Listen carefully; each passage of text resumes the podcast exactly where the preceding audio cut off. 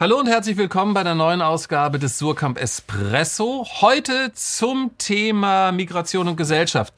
Technisch läuft das ja so ab, das wissen Sie. Ähm, vier Bücher haben wir für Sie vorbereitet und wir beginnen mit einem Buch, ähm, das ist schon richtig alt. Das wurde vor äh, 70 Jahren geschrieben, ist aber immer noch sehr, sehr aktuell, wurde mir gesagt. Warum das so ist, das besprechen wir jetzt. Das Buch heißt Falsche Propheten, Studien zur faschistischen Agitation und wurde geschrieben von Leo Löwenthal. Frau Gilmer, ähm, äh, tasten wir uns vorsichtig an dieses Buch ran. Löwenthal analysiert darin Reden äh, von US-amerikanischen Agitatoren vor und während des Zweiten Weltkriegs. Ähm, welche Mechanismen, welche Motive hat er da vor 70 Jahren entdeckt? Also äh, es waren sogar etwas mehr als 70 Jahre. Ähm, das Buch ist 1949 äh, erschienen. Ähm, ich sage das kurz dazu, weil es, glaube ich, interessant ist. Ähm, in einer Reihe des exilierten Instituts für Sozialforschung. Mhm ähm, die sich um Vorurteilsforschung gekümmert hat. Also ähm, da sind eine Reihe von Büchern erschienen, die sich mit, äh, mit äh, Vorurteilen äh, ähm, befassen und dieses Buch ist eines davon. Mm, also das Interessante an dem Buch ist eigentlich, dass der Löwenthal, der ja äh, insbesondere berühmt geworden ist als Literatursoziologe, sich ähm, an den Aussagen, also Schriften, Pamphlete, Reden amerikanischer ähm, Agitatoren, das sind in der Regel faschistische Agitatoren, mhm. rechte Agitatoren, äh, dass er die untersucht und versucht sozusagen die Mechanismen der Agita Agitation, also wie die arbeiten, ähm, herauszufinden, zu beschreiben und wie das auf das Publikum wirkt. Und das Interessante an dem Buch ist, und deshalb haben wir es einfach nochmal aus der Gesamtausgabe herausgelöst, das ist Teil drei der Gesamtausgabe der Schriften von Leo, Leo Löwenthal. Das Interessante daran ist, dass das in einer Gesellschaft passiert, also es ist kein faschistischer Staat, die mhm. USA damals gewesen, sondern in einer demokratischen Gesellschaft.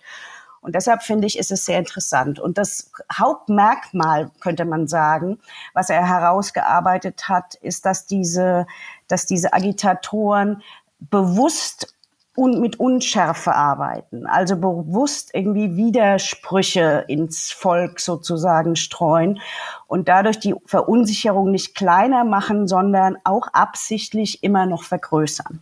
Und er sagt aber auch, dass ähm, eine, äh, ein, ein wachsendes gesellschaftliches äh, Unbehagen äh, dem auch irgendwie so ein bisschen den, den, den Boden bereitet quasi. Was meint er denn mit, mit diesem äh, Begriff? Weil das ist ja dann doch irgendwie so ein bisschen schwammig, gesellschaftliches Unbehagen, das könnte viel sein. Das ist auch viel. Also er nennt es die soziale Malaise. Mhm. Und diese soziale Malaise ist natürlich ähm, was Reales. Also die Leute haben Ängste, äh, keine Ahnung, vor Arbeitslosigkeit, vor gesellschaftlichen Umbrüchen, ähm, vor Dingen, die sie nicht mehr verstehen. Ähm, das Problem ist nur, dass der Agitator nicht versucht, sozusagen äh, Lösungen zu finden oder ein äh, ja, ein Gespräch, da, in ein Gespräch darüber äh, einzutreten, sondern er nimmt die Ängste, verstärkt sie, um sozusagen die Demokratie mhm. selber zu unterhöhlen. Und er tut es, und das ist sehr interessant, immer im Namen der Demokratie. Also der, der Spruch, wir sind die wahren Demokraten, die die Demokratie verteidigen, ist ein Trick, der da immer wieder angewendet wird. Hm. Ähm, und ähm, natürlich richtet sich der Agitator an Leute, die glauben, dass sie vergessen worden sind, dass sie ähm, keine Stimme haben, äh, dass sie an den Rand gedrängt sind. Ob sie das wirklich sind, spielt aber gar, spielt gar keine Rolle. Also die wirklichen Probleme der Leute interessieren den Agitator nicht. Warum ist ein Buch, das über 70 Jahre alt ist, heutzutage so wichtig? Gibt es keine anderen Bücher, die ganz genau diese Agitation heutzutage aufdecken? Also ich glaube, es gibt ähm, ich meine, man muss sagen, die, man darf die Parallelen nicht überspitzen. Mhm. Aber ich würde sagen, es gibt kaum eine Analyse, die das so, so sorgfältig macht, so genau macht. Und ähm, äh, bei, aller, bei allen Unterschieden, also man könnte ja sagen, heute ist die Sache komplizierter, weil ähm, damals waren es Flugblätter, Reden, heute ist es das Internet, E-Mail, äh, ähm, Messenger-Dienste, Telegram und so weiter. Es ist viel komplizierter, viel schwieriger. Aber es ist eben schon heute auch noch so, wir haben immer noch jedenfalls eine gefühlte Malaise. Jetzt haben wir auch noch eine Pandemie, ähm, ähm, in der viele Leute wirklich auch ähm, äh, zu leiden haben. Und die Mechanismen sind sehr ähnlich. Natürlich gibt es ähm, eine Menge Studien, aktuelle Studien zu Populismus, aber es ist schon sehr interessant, ähm, wie frisch das in großen Teilen noch wirkt. Und mhm. das sollte uns auch zu denken geben, dass eine Studie, die ähm, vor so, also vor mehr als sieben Jahrzehnten erschienen ist, heute noch gilt. Und das ist schon äh, sehr, sehr, ähm, das fand ich schon sehr, sehr spannend. Soweit also die Theorie und jetzt schauen wir uns mal ein sehr, sehr konkretes ähm, Setting an das dazu passt, und zwar die fiktive Stadt oder eher das Städtchen Guldenberg. Nämlich ganz genau dort spielt der neueste Roman von Christoph Hein. Er heißt Guldenberg. Äh, Frau Dittes, also schauen wir nach Bad Guldenberg, eine ziemlich normale äh, Kleinstadt. Alles ist schön und dann passiert plötzlich etwas und zwar äh, minderjährige Migranten kommen in den Ort. Was passiert plötzlich mit diesem Städtchen? Ja, da muss ich kurz ein bisschen ausholen, weil Bad Guldenberg ist, ist, ein, Ort, den es nicht erst jetzt bei Christoph Hein gibt, sondern er hat schon mehrere Romane geschrieben, mhm. die alle dort spielen. Und anhand von Bad Guldenberg zeigt er im Grunde beispielhaft die Entwicklung der Gesellschaft Ostdeutschlands, wobei in diesem speziellen Fall muss man sagen, behandelt er ein gesamtdeutsches Problem. Ähm, genau, Sie haben es gesagt, es kommen minderjährige, rein männliche Migranten nach Guldenberg und das gefällt nicht allen Einheimischen in diesem Ort. Es bilden sich dann sozusagen zwei Lager. Es gibt den Bürgermeister, der sehr in einer gelungenen Integration interessiert ist. Mhm. Es gibt Maria, das ist die Leiterin dieses alten Seglerheims, wo die Jungen untergebracht sind, die auch auf ihrer Seite steht, eine Art Ersatzmutter wird. Und es gibt aber natürlich auch ähm, die Stammtischbrüder, denen das gar nicht behagt, dass da jetzt so junge Männer von irgendwo, die sie nicht kennen, Rennen in die Stadt kommen und auch der Polizeichef ähm, hat die schon so ein bisschen ins Visier genommen. Okay, das ist also das erste Setting und dann mhm. passiert etwas. Eine junge Frau äh, soll vergewaltigt worden sein. Ähm, kippt dann die Stimmung? Was passiert dann? Ja, also äh, der Polizeichef hat auch hier sofort diese Jungen im Verdacht. Die mhm. müssen dann zu einer Gegenüberstellung, wobei die ganze Zeit eigentlich nicht ganz klar ist, ob es tatsächlich zu dieser Vergewaltigung kam oder nicht. Aber das ist den Bürgern auch fast zum Teil so ein bisschen egal, weil sie ganz sicher sind. Also wenn es so war, dann waren es auf jeden Fall die, weil okay. die kennen wir nicht, die sind von woanders und die vorher sozusagen noch äh, vermeintlich harmlosen Pöbeleien und Anfeindungen auf der Straße schlagen dann um in Handgreiflichkeiten und die Stimmung heizt sich zusehends auf in Guldenberg. Was Sie jetzt gerade erzählen, ist ja etwas, was wir in den vergangenen Jahren äh, nicht nur in Romanen oder sowas äh, erlebt haben, sondern auch in den Nachrichten. Das ist ja wirklich alles passiert. Was kann dieser Roman der Realität quasi äh, noch beifügen oder äh, wo dreht er die Realität weiter? Ja, so ein Roman kann natürlich ganz anders abstrahieren. Er ist nicht gebunden an konkrete Ereignisse. Er kann sie sozusagen als ähm, zeitlose Phänomene darstellen und entkoppeln von der Realität und ganz bestimmte Dynamiken ähm, zeigen. Und ich finde auch besonders toll und beeindruckend an diesem Roman, dass sozusagen diese Etiketten oder Schlagworte nicht drin mhm. vorkommen. Da ist nicht die Rede von Pegida oder von AfD oder von Nazis. Das spart Christoph Hein komplett aus. Und dadurch noch das Gefühl, dass was beschrieben wird, was sozusagen ähm, ein allgemeines Phänomen ist und auch woanders genauso hätte passieren können. Aber trotzdem ist es ja so, dass in solchen Büchern immer gerne, ähm, das heißt der, der Gesellschaft der Spiegel vorgehalten wird. Also die, es, es gibt da nur wenige, die diesen Spiegel äh, blicken wollen. Ne? Mhm. Ähm, wie, wie kriegt man die anderen dazu, die vielleicht da mal reingucken sollten, dieses Buch zu lesen? Ja, also wenn ich da auch eine Frage hätte, dann hätten wir eine Antwort hätte, dann hätten wir wahrscheinlich weniger Probleme mit Fremdenhass und Diskriminierung. Ähm, ja, also ich kann mir jetzt schwer vorstellen, dass ein hartgesottener Pegida-Anhänger dieses Buch zur Hand nimmt äh, und sich da bekehren lässt, wenn er es denn überhaupt liest. Mm, aber man muss ja wohl ganz anders ansetzen. Also einerseits natürlich könnte ich mir gut vorstellen, dass es ein Buch ist, was auch jüngere Menschen lesen könnten, weil Prävention da einfach auch eine mhm. große Rolle spielt.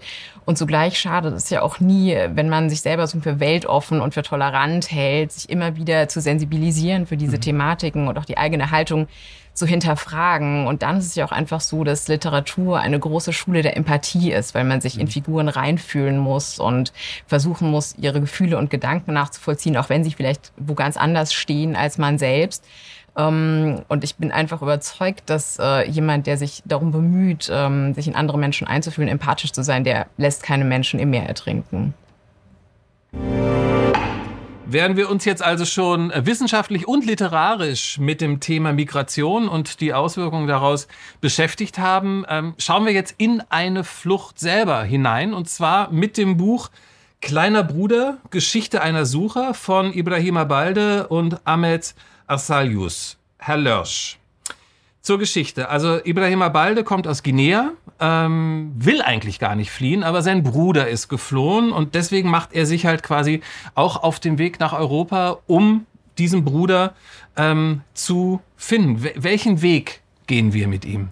Naja, es beginnt in, in Guinea in Westafrika das Ziel von, von, von Ibrahima ist gar nicht so sehr Europa, sondern das Ziel ist tatsächlich, seinen Bruder zu finden. Mhm. Sein Bruder, der ist, der ist jünger, der ist zwei, drei Jahre jünger als er und der ist auf einmal weg.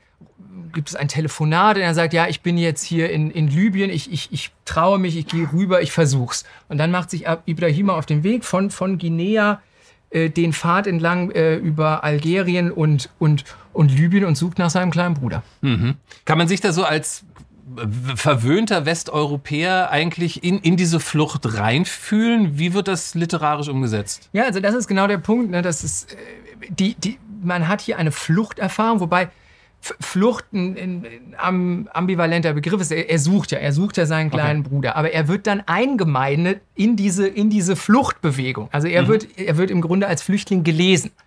Und äh, wie man das jetzt einführt, das ist genau, also das ist genau das Schillernde an diesem Buch, dass es eine Innenperspektive gibt. Also dass es, dass es einerseits erfahrbar macht in den, in den, in den Worten, Eindrücken jemandes, der, der diesen, diesen Weg bestritten hat. Und das ist natürlich einführbar. Das ist was, das mhm. ist, das ist aber auch, äh, also im Sinne von, von Rezeption muss man sich auch lösen von der, von der Haltung des, äh, des Mitleids, ne? von der Haltung mhm. des äh, Mitleids, wie schlimm. Es ist jetzt nichts, wo juristisches, es ist nichts, wo man sagt, ach ja, genau so habe ich mir das vorgestellt, sondern es ist eben, es ist beides. Es ist einerseits eine, eine Katastrophe und eine Tragödie, in diesen Strom eingemeindet zu werden, verkauft zu werden, geschlagen zu werden. Da gibt es, da gibt es eine Situation, wo er einfach vom Straßenrand weg mit einer Kalaschnikow in den Rücken, an den Rücken, so du kommst jetzt mit. Mhm. Und dann muss er mit und wird dann äh, im Grunde versklavt und füttert Hühner. Ist in einem Stall von 10.000 Hühnern okay. und sagt, du fütterst das äh, die Hühner morgens und abends und dann läuft er rum. Da gelingt ihm dann nach Tagen die Flucht. Aber eigentlich ist er versklavt. Mhm. Das ist das eine, das ist die Tragödie, das ist die Katastrophe, so, so entmenschlich zu werden. Aber gleichzeitig ist da auch ist da auch viel Zusammenhalt, da ist viel Hoffnung, da ist Menschlichkeit, da gibt es ein, da gibt es äh, ja, da gibt es Zusammenhalt in dieser, in dieser Community und es gibt immer wieder auch, auch Gutes und Schönes, das ihm mhm. widerfährt. Äh, was man gleich am Anfang des Buches erfährt, ist, dass Ibrahima äh, nicht schreiben kann und deswegen ähm, der Autor Ahmed Azaliarus ähm, aufgeschrieben hat, äh, was dort passiert ist. Wie kam es zu dieser Konstellation? Das ist eigentlich ein Gespräch. Also äh, äh das auch nochmal zur Innenperspektive. Ne? Wir, mhm. wir, wir haben ja gerade sehr viele Diskussionen darüber, wer wird eigentlich repräsentiert, wer darf sprechen, welche Stimme ist hörbar. Mhm. Und dieses Buch zeichnet sich dadurch aus, dass es eben diese Stimme hörbar macht von jemandem, der das erfahren hat, aber und auch auszudrücken weiß und zu verwandeln weiß in etwas Eigenes, in, in eine eigene Sprache, in eine Kunst, aber tatsächlich nicht schreiben kann. Mhm. Und, und die äh, beiden haben sich dann im, im, im Baskenland kennengelernt. Okay. Ganz am Ende seiner Reise landet, äh, landet Ibrahima im, in, in Spanien, im Baskenland, lernt Ahmeds kennen und über Gespräche, die die beiden auf Französisch führen, ist dann dieses, äh, dieses, diese Kollaboration und dieser Text widerfahren. Wobei, mhm. da steht am Anfang äh, des Buches steht, es ist mit, mit den Händen von Ahmeds geschrieben und mit der Stimme Ibrahima. Wie, wie geht's Ibrahima gerade? Er ist in, ja, er ist in Madrid. Es ist natürlich nicht, ja, es ist, es ist nicht ganz einfach. Er ist in, in Madrid. Es gibt diese, diese Perspektive oder diesen Wunsch der äh, Mechanikerlehre, der LKW-Mechanikerlehre, aber ja, ähm, das ist auch, also auch alles, was an Lizenzen und was, was von diesem Buch äh, entstanden ist in unserem, in unserem mhm. Kauf. Der, der landet dann maßgeblich bei Ibrahima. Aber es ist nicht ganz einfach, nach wie vor. So, natürlich auch am heutigen Tage haben wir vier Bücher. Äh, drei kommen das ist einfach in diesem Format so vom Surkamp Verlag. Eins allerdings haben wir uns gedacht, ähm, muss nicht unbedingt aus dem Surkamp Verlag kommen und das ist unser sogenannter Seitensprung. Ähm, aber es passt natürlich auch zum Thema und deswegen jetzt die Frage an Frau Gilmer. Frau Gilmer, was haben Sie uns mitgebracht? Ja, ich habe mitgebracht ähm, von Caroline Emke Journal, Tagebuch in äh, Zeiten der Pandemie. Das ist vor wenigen Wochen erschienen im S. Fischer Verlag. Ich habe das Buch deshalb mitgebracht. Also ich habe es erst es ist ein tolles Buch, sage ich gleich noch was dazu, mhm. aber ich habe es auch mitgebracht, weil es eine geheime Verbindung zu diesem Buch gibt, mhm. das ich ähm, ja auch schon heute äh, vorgestellt habe. Ähm, und zwar war es so, dass Caroline Emke, die ich, ähm, äh, Klammer auf, seit relativ vielen Jahren, wir kennen uns aus dem Studium, ähm, mhm. also sehr gut kenne, äh, mich im Mai gefragt hat, äh, ob ich ihr den Löwental schicken könnte. Sie würde gerne falsche Propheten lesen. Und dann sind wir ein bisschen ins Gespräch gekommen und ähm, dann hat sie gesagt, wenn ich jemals ähm, wieder ähm, diesen Löwental auflege, dann schreibt sie Nachwort. Und ah, okay. äh, dann habe ich gesagt, ach, das ist ja total toll, weil da denke ich schon seit zwei Jahren drüber nach, jetzt machen wir das.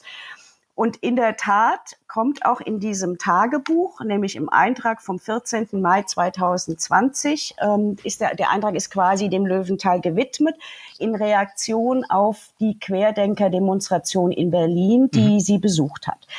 Dieses Tagebuch ähm, äh, beginnt am 23. März 2020 ähm, als die Kontaktbeschränkungen letztes Jahr das erste Mal begonnen haben. Und äh, sie hat über zwei Monate jeden Tag einen Eintrag äh, geschrieben. Am Ende gibt es noch ein Postskriptum aus dem November ähm, 2020. Was ich an dem Tagebuch ganz toll finde, ist, ist natürlich kein persönliches Tagebuch, obwohl sie auch beschreibt, wie sie selber sozusagen ihren Alltag in der Pandemie gestaltet, wie wir alle, wie geben wir uns eine neue Struktur, mhm. Ähm, äh, haben wir bald die Schnauze voll von dem ganzen Kochen und so weiter. ähm, ähm, aber sie schaut eben auch über den eigenen Tellerrand hinaus, weil die Welt hat sich weitergedreht in der Zeit. Und ähm, mich hat vollends überzeugt der Eintrag, ähm, ich werde jetzt ein bisschen zu lang, aber ich möchte es trotzdem zu Ende machen, vom 14. April 2020, wo sie sich fragt, welche Bilder bleiben übrig von dieser, von dieser Pandemie. Mhm. Ist es zum Beispiel der, der Papst, weil wir jetzt gleich wieder Ostern haben, auf dem menschenleeren Peters, äh, im menschenleeren Petersdom? Oder ist es vielleicht dieser chinesische Arzt, der im Februar gestorben ist, der als Whistleblower uns damals alle vor der Pandemie gewarnt hat? Und sie fragt, erinnern wir uns noch an den Namen? Und ich muss gestehen, ich habe den Namen schon wieder vergessen. Hm. Ich habe den Arzt vergessen.